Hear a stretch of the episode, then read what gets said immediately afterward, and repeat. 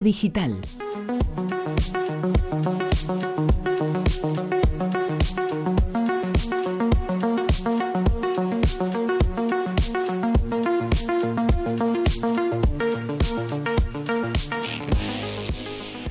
Y ya entramos en los últimos minutos eh, de programa, los eh, minutos eh, de la era digital, el tiempo que estamos viviendo, como siempre, con Alex Fidalgo. Alex, muy buenas. Buenas otra vez. Y vamos a hablar otra vez de Star Wars. Creo que han estrenado una película nueva de la saga y presentaban, había un oyente que nos decía, no es un mundo futuro, es un mundo pasado, pero, pero es un mundo futurista, eso sí. Sí, y me voy a postular para el Ondas a la innovación radiofónica por esto. Claro. Claro, ¿cómo vamos a ambientar esto? Hay, un efecto de vainas láser tremendo. ¿cómo, ¿eh? ¿Cómo ambientamos aquí una noticia en la que vamos a hablar de la guerra de las galaxias, que es un tema que esta semana no se ha tocado? Bueno, pues con la música de la guerra de las galaxias de John Williams, ¿por qué no? La tecnología de Star Wars, en su momento hablamos de eh, un poco lo que, lo que visionó Robert Zemeckis en Regreso al Futuro, esa tecnología que a día de hoy ya existe o está cerca de existir, pues con eh, la Guerra de las Galaxias y George Lucas pasa lo mismo. Eh, muchas, muchos de los inventos que, y de las tecnologías que vemos a lo largo de la saga están muy cerca de ser realidad o incluso algunas lo son. Por ejemplo, los androides de batalla. Los androides armados con pistolas eh, de blaster o sables láser parecían una realidad lejana, pero ya existen los llamados Big Dogs, que son droides manejados por control remoto y diseñados para uso militar. Esto soy yo que tengo asma. Esto que escuchamos. pantallas de, de visualización frontal, head-up display esta pantalla que se llama Head-Up Display se usa ya en varios aviones. Es esto que, que, llevas en el casco y te da información de lo que estás viendo. Que eso yo que me crié con la bola, con bola de dragón, los protagonistas también tenían un ah, dispositivo. Ya lo entiendo todo. Ahora hay un gato ahí. ah, no, eso ha, ha, sido Silvia. Pensé que era un efecto. Lo digo total, totalmente en serio. Ya lo no, es que se me oye bajito. Ya lo entiendo todo. Bola de dragón, ¿no? Sí. Vale. Es un eh, que es como un dispositivo que es una lente única que se lleva ahí cubriéndote un ojo y te da información sobre la gente, incluso el nivel de enfado que tiene una persona, el poder, etcétera, etcétera. La mano biónica. En una escena en la que Darth Vader, eh, la escena que le dice yo soy tu padre con la voz esta... No, pero hazlo bien, hazlo bien. ¿Sabes eh, qué pasa? Hay un reto importante a la hora de hacer esta, esta sección, que es que no he visto la Guerra de las Galaxias y no puedo con esas películas. Pero, me, pero me consta que hay muchísimos fans y me debo a ellos. Mira, está, está, ahí, está ahí Nacho Arias con una espadita láser que se ha traído él, no sé si la escucháis. Bola bueno, de dragón, ha visto la Guerra de las Galaxias. El tema es eh, que en un momento dado Darth Vader pierde la mano y entonces le colocan una biónica. Bueno, eso ya lo sabéis todos, que ya hay eh, manos eh, biónicas, ya hay... La empresa Touch Bionic ya tiene una prótesis en el mercado que funciona con señales microeléctricas y es muy cercana a la que, bueno, de hecho, estoy leyendo que es muy cercana a la que tenía Luke y yo he dicho que era Darth Vader. Pero bueno, yo ya he preparado el terrenito, a mí luego no me no te corrijo porque, eh, Y voy a ir rapidito. soy tu padre, eso sí lo había oído en alguna ocasión. La levitación magnética. Eh, ya se usan trenes en China que levitan gracias al magnetismo. Como la fricción disminuye a cero, las velocidades que alcanza son impresionantes. Juegos de realidad aumentada. Ahora le ha salido el Darth Vader, ¿te has dado cuenta? cuidadito, Silvia, que para variar en, la era digital vamos justitos de tiempo.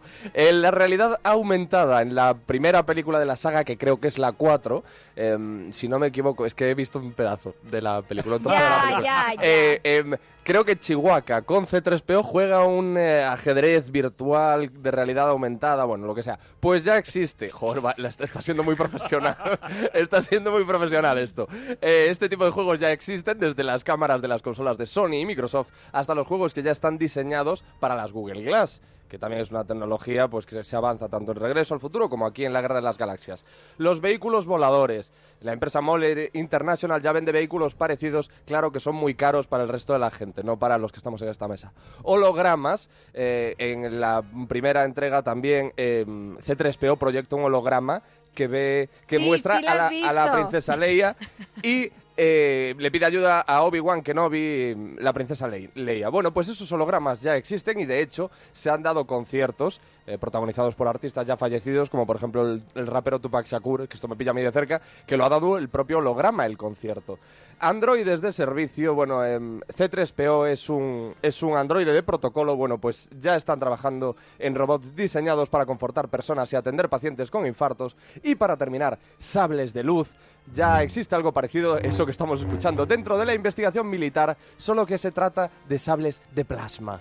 Hablando de sables eh, de luz, eh, también se puede convertir, es una de las innovaciones Sí. eh, recientes, el smartphone, el teléfono móvil, se puede convertir en eso, en un sable de luz. Claro, ¿y con qué música podríamos hablar de esto? Por ejemplo.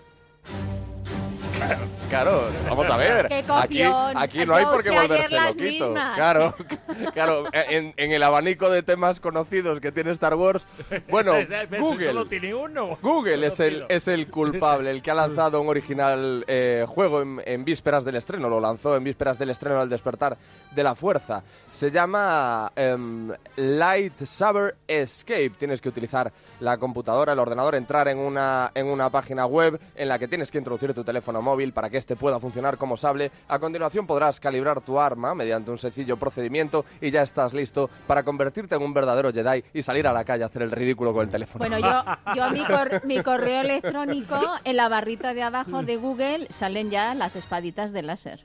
Oye, importante, una friki. importante esta noticia con la que vamos a, a terminar. Importantísima.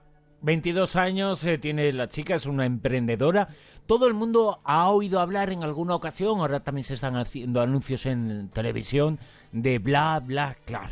Sí. Eh, es decir, que es eh, compartir el coche para ir a los sitios. Eh, bueno, pues el compartir es una gran cosa que se puede hacer, pero es que esta innovación y este servicio, esta emprendedora, ha sido muy visionaria. Cuéntanos.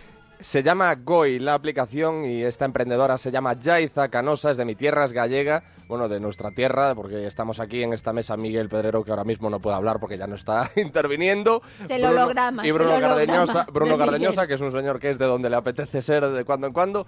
Eh, Goi es la primera plataforma mundial que conecta a particulares y profesionales que viajan de un lugar a otro con otras personas que necesitan realizar un envío entre estas localizaciones. Esto que parece tan complejo es simplemente que eh, viene a sustituir a los servicios de paquetería eh, comunes, bueno, a sustituirlos, a complementarlos y de, y de una forma más económica. Esta joven gallega, Yaiza Canosa, busca cambiar el sistema de envío y recepción de paquetes en todo el mundo, con esta empresa emergente que ya cuenta con más de 20.000 usuarios y decenas de viajes diarios. La empresa emergente, GOI, optimiza los viajes privados y de profesionales al máximo y fomenta el transporte sostenible entre envíos de paquetes, objetos, animales e incluso mudanzas. Y esta es la típica, el típico invento, la típica ocurrencia que todos decimos, maldita sea, ¿por qué no lo he pensado yo?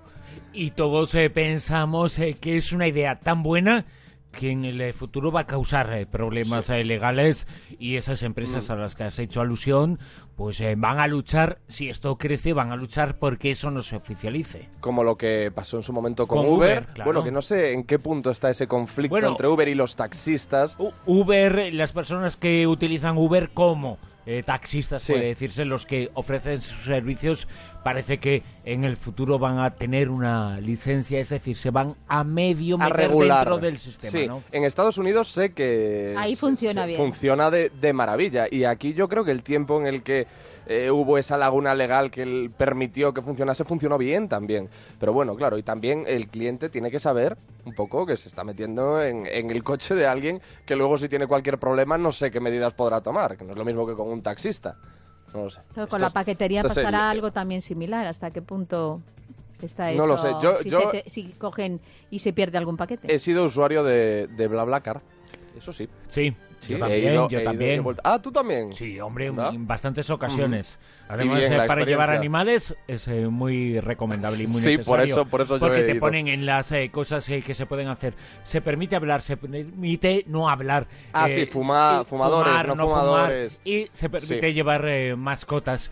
Y pues eh, en este caso ha sido necesario en alguna ocasión. Así que. Y la experiencia es eh, muy buena. Sí, sí, en mi caso lo comparto tu opinión. Bueno, pues hasta aquí la Rosa de los Vientos esta madrugada. Alexa Fidalgo, te quedas aquí en la sintonía de Onda Cero, Sí. por supuesto. Y llega ya